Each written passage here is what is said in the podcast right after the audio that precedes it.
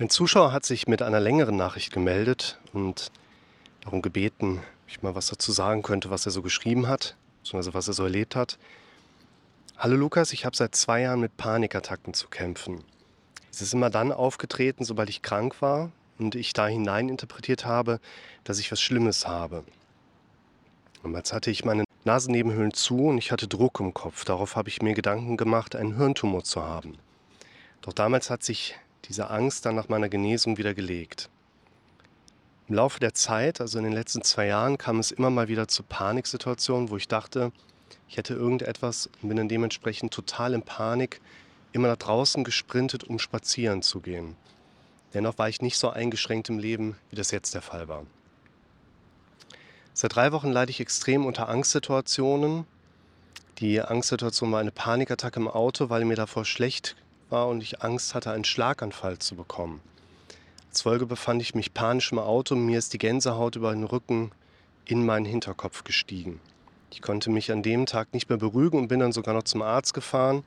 Dieser hat allerdings mich komplett durchgecheckt und meinte, dass alles in Ordnung mit mir sei, steht Unordnung, in Ordnung mit mir sei. Also er hat gemacht EKG, Ultraschall von den Organen im Oberkörper und die Blutabnahme. Darauf war ich natürlich erst einmal erleichtert, aber skeptisch. Denn in letzter Zeit hatte ich nämlich im Internet nachgegoogelt und habe herausgefunden, dass man mit dem großen Blutbild nicht alles erkennen kann. Seit dem Tag bin ich misstrauisch und traue den Untersuchungen nicht zu 100 Prozent. Mein Leben hat sich ab diesem Zeitpunkt total geändert. Es fühlt sich auf einmal ganz anders an und ich lebe unter Dauerangst. Ich habe Angst, am Gehirn erkrankt zu sein, einen Schlaganfall zu bekommen oder einen noch vor mir zu haben. Man muss allerdings sagen, dass ich zu der Zeit auch wieder an einer Nasennebenhöhlenentzündung erkrankt war.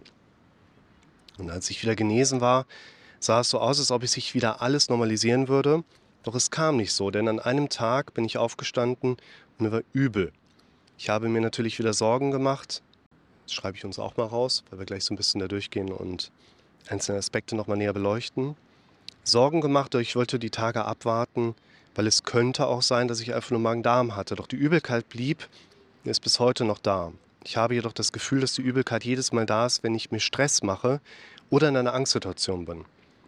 Ich habe mich so auf diese Übelkeit fokussiert, dass ich eines Tages im Unterricht saß und so Panik hatte, dass ich mir alle Symptome in Anführungszeichen eines Schlaganfalls visualisiert habe und mich so darauf konzentriert habe, dass ich die auch hatte. Ich musste sofort aus der Klasse gehen, weil ich dachte, ich kippe um. Dieser Tag war vorgestern und seit diesem Tag mache ich mir auch Sorgen, dass ich was Organisches habe. Zu der Übelkeit kommt jetzt auch Schwindel dazu. Und ich konzentriere mich darauf, dass ich anscheinend nicht mehr alles richtig lesen kann.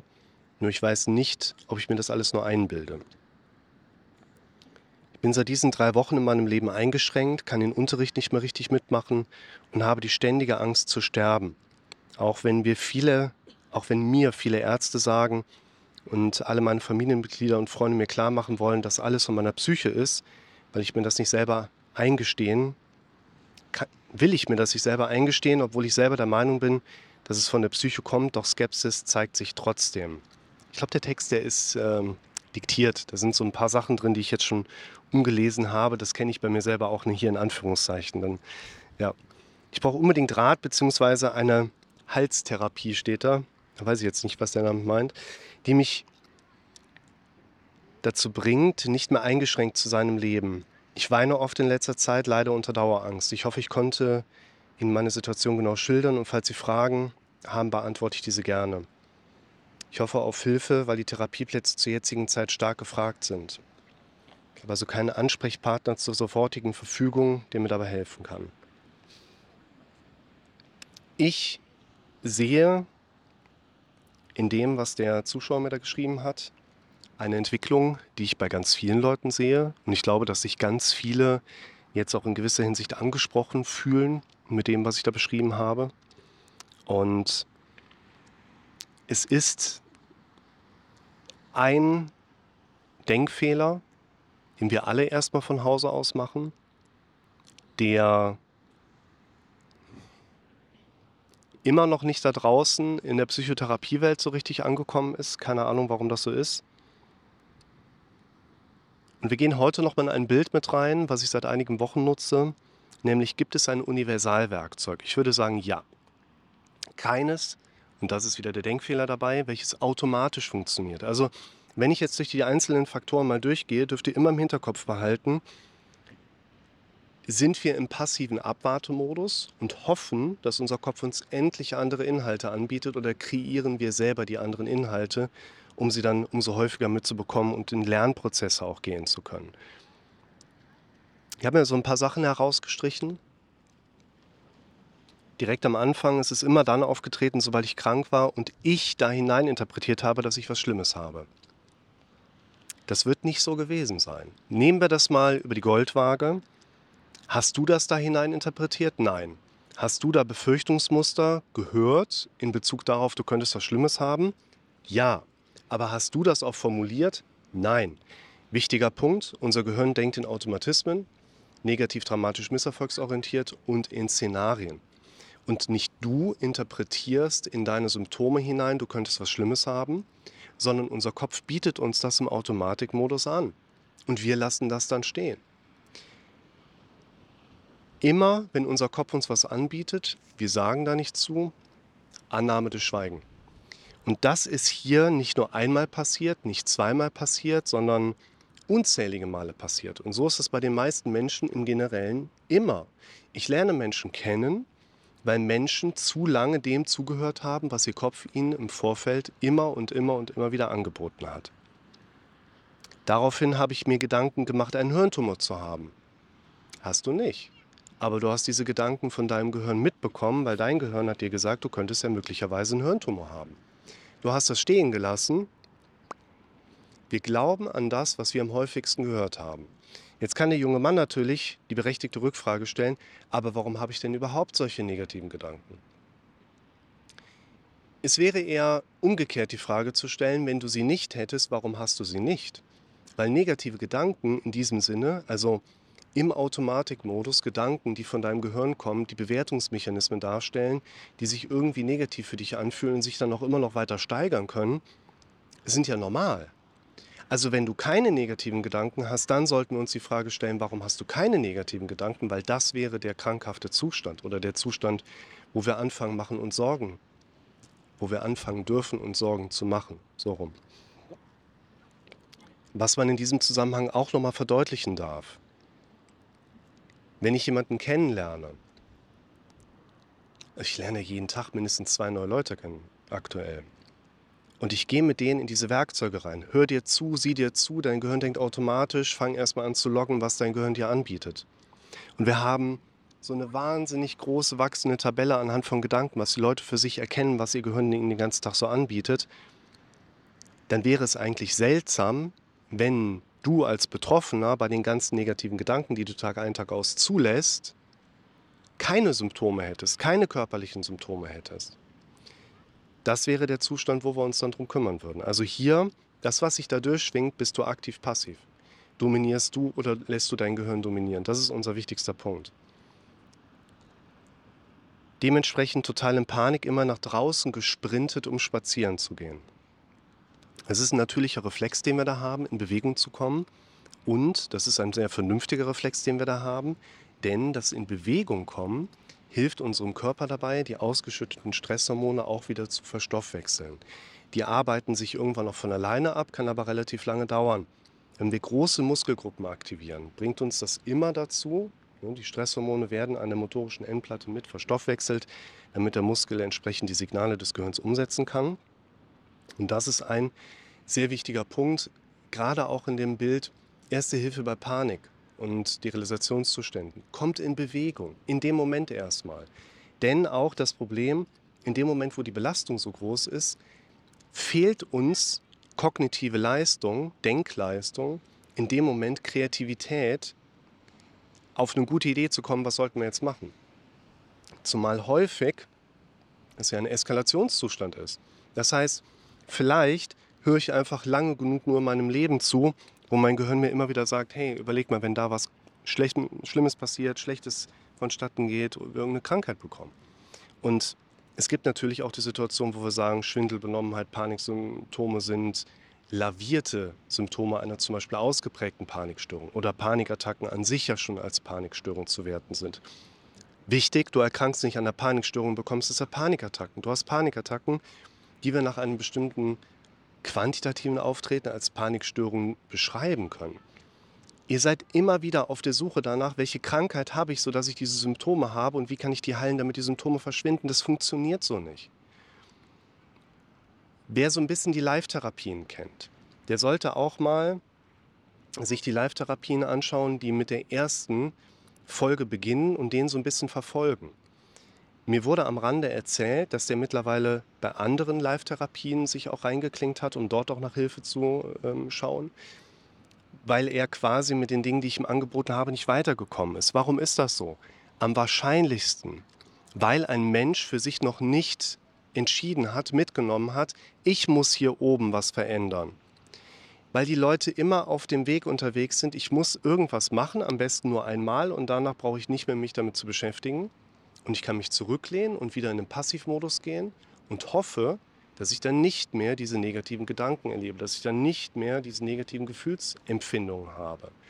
Und ich glaube, das ist der größte Denkfehler, wo ich ja eingangs sagte, da wollen wir uns heute immer mal wieder drum drehen, weil so funktioniert es nicht. Situationen haben eine Vorgeschichte. Unzufriedenheit im Leben.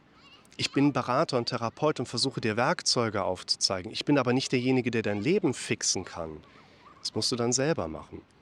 Du bist auch derjenige, der im Zweifel eine kognitive Vorleistung ja erbracht hat. Wir glauben an das, was wir am häufigsten gehört haben und nicht, dass das richtig ist. Wir müssen also anfangen, in diese Muster mehr einzugreifen.